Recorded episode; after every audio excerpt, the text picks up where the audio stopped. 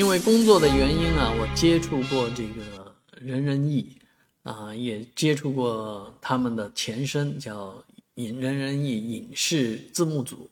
啊，我在英国留学的时候呢，就跟字幕组的一些朋友有所交往，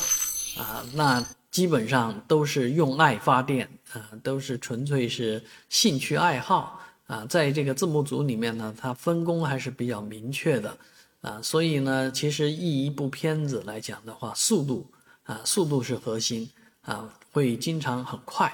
啊，快的原因也跟这个技术有一定的关系啊，在这个字幕的这个压制技术上，居然啊，目前来看，好几个比较棒的啊，这个压制的软件都是中国人做的啊，这个事情蛮让人震惊的啊，而人人译呢，也是其中的佼佼者。啊，我也使用人人译的世界的这个软件啊，对字呃做一些字幕的这个压制，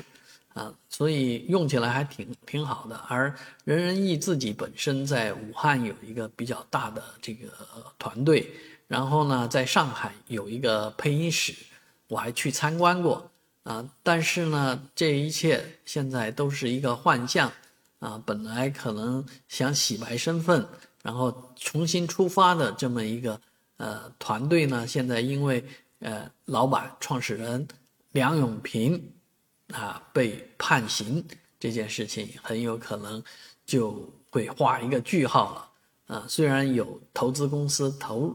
投了几轮数百万元的这个资金进去，但是字幕组的原罪似乎一直抹不去。最近上海市中院啊这个二次审判。啊，判定梁永平啊有期徒刑，所以这件事情就给这些呃之前通过字幕啊，通过字幕组来啊销售影视作品的啊公司呢画上了一个句号啊。事实上，呃，在新的这个历史时期，尤其是 AI 啊人工智能的介入的时代，呃，字幕组本身是不重要了。但是啊，版权这件事情却越来越重要，所以制如何搬运好产品，如何搬运海外的东西啊，和今天如何能够呃做好配音、做好字幕，确实形成了新的挑战。